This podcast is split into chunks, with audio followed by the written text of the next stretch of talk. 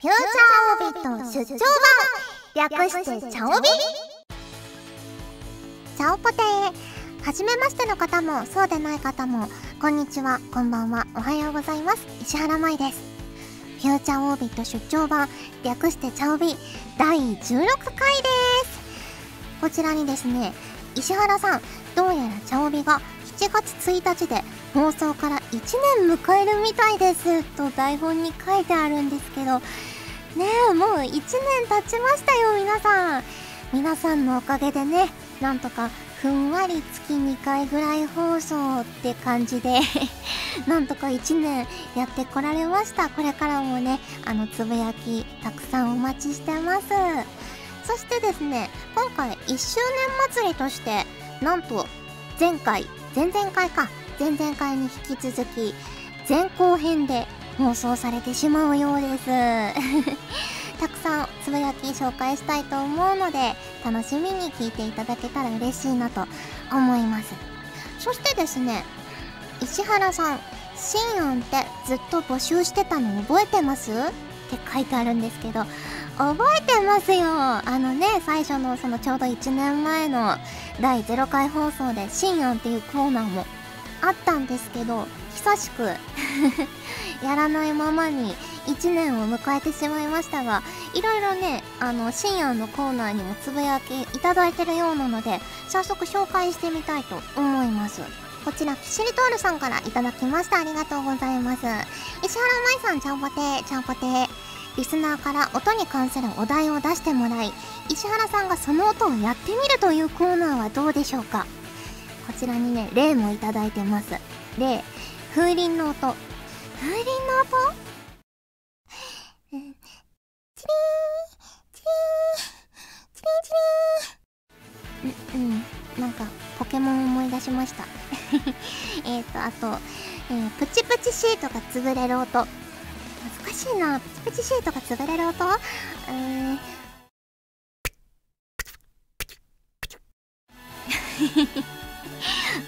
うん難しいなかなかハードなコーナーになりそうですね。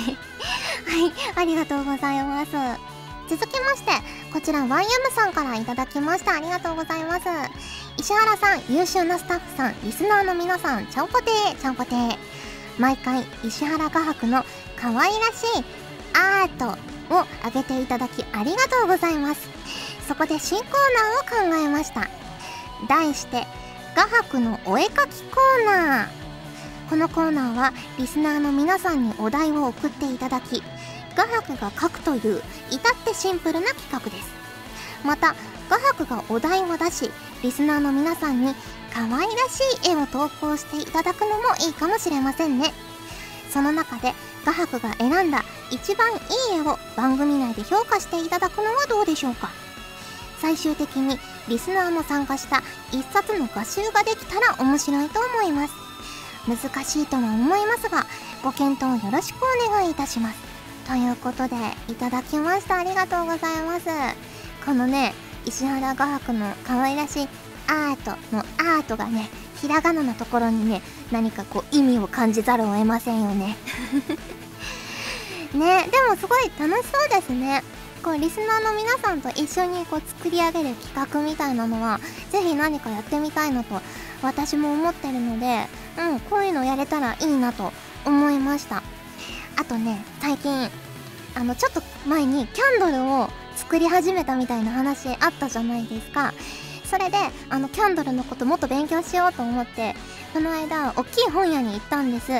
そしたらそのキャンドルのいろんなことが書いてる本の横に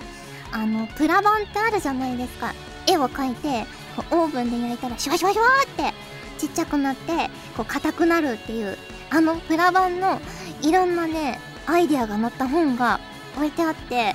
それ買ったんですよ私。だからちょっとね絵を描いてプラ板でね絵を描いて焼いてみたりとかねそれをプレゼントしたりとかそういうこともあの後々できたらいいななんてこれを読んでいて思いました。はいありがとうございます。ということでね新案もいろいろ案をいただいてるので何かしら実現できたらいいなと思っております。これからもねまたあの新コーナーとかいろいろ思いついたら気軽に送っていただけると嬉しいです。ということで今回も当然一人ですがホクホクっとお送りします。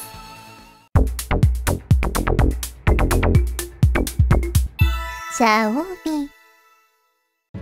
鉄オタっていつから略すようになったの？このコーナーでは番組に届いた普通のお便りすなわち普通おたを紹介します。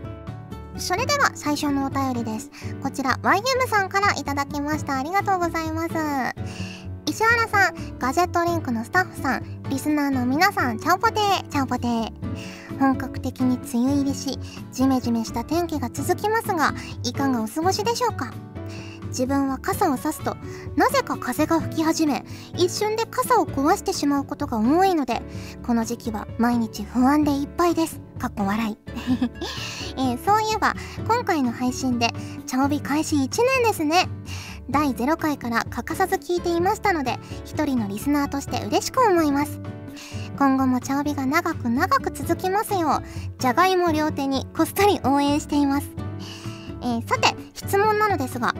茶帯が始まった当初から変わったことや茶帯裏話今後の野望などがありましたら教えてください。茶帯1周年の記念に某 SNS のスタンプやリスナー参加企画ができたら面白いなと思います。次回の放送もホクホクっと楽しみにしています。ということでいただきました。ありがとうございます。ねおかげさまで1周年ということでいいですね。こう某 SNS のスタンプね。私もあの某 SNS のね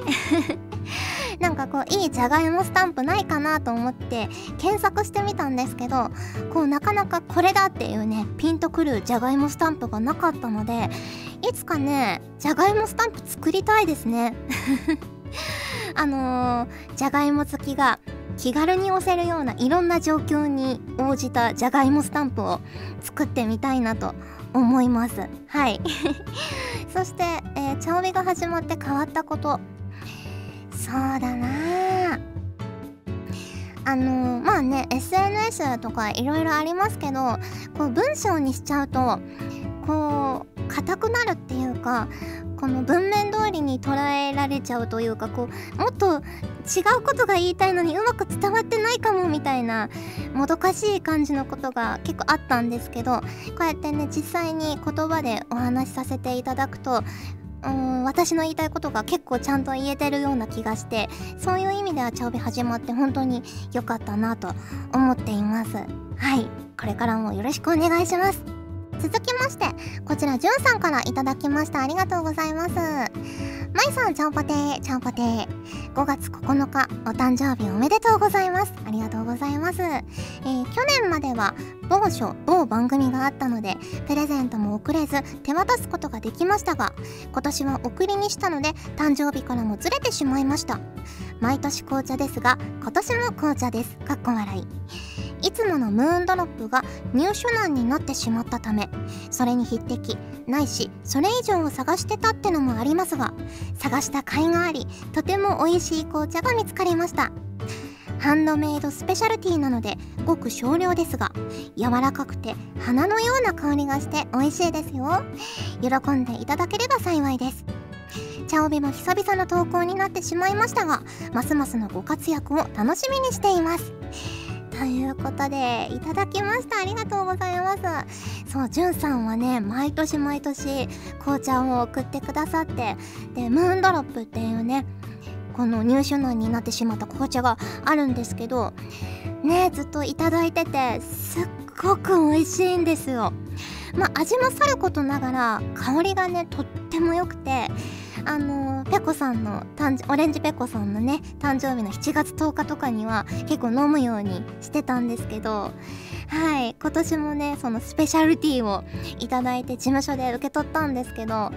ねまだ飲んでないんですけどやっぱ香りがねとっても良かったです。これもできれば7月10日に飲みたいなと思っております。はいありがとうございます。続きましてこちらブルーガンさんから頂きました。ありがとうございます。マイマイチャオポテーチャオポテー。早速ですが人狼イベント予約しました。しかし困っています。マイマイが出演するという理由だけで予約しましたので内容が分かりません。出演者であるマイマイに説明をと思い今回投稿しました。ぜひ説明をよろしくお願いします。人狼ね。あのー、まあざっり言うとまあ多人数で遊ぶゲームなんですけど村の中に人狼っていう狼が紛れ込んでいて夜になるとね村人を毎晩1人ずつ食べちゃうんですよ。であの昼に狼がこの村に紛れ込んでるから狼追い出そうっていう会議をするんですよね。であの人が狼なんじゃないかこの人が狼なんじゃないかってみんなで話し合ってで狼を追い出そうとするんですけど実はその会議にも狼がね何食わぬ顔で参加しているんですよ。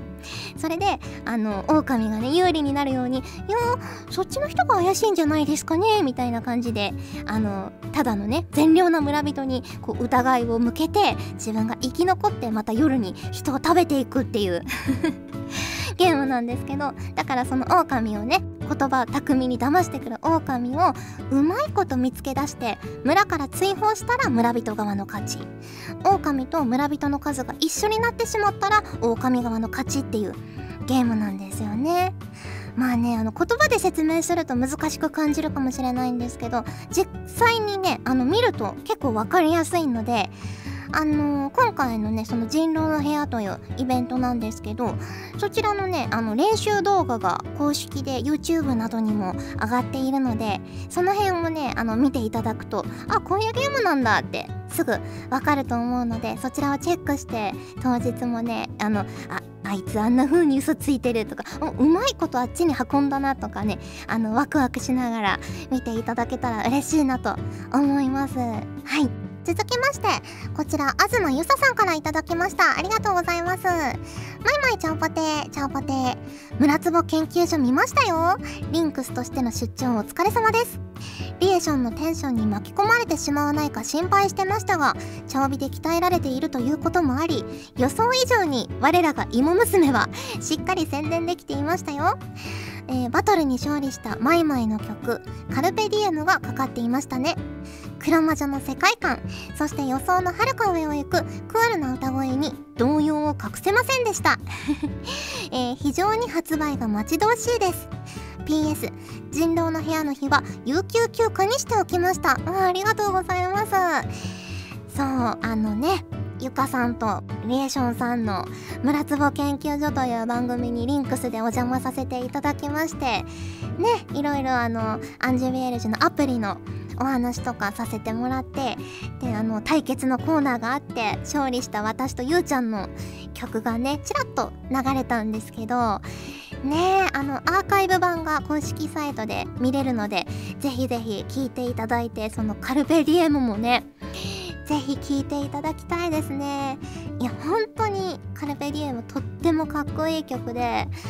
あのまあキャラクターソングではないんですけどやっぱり私としては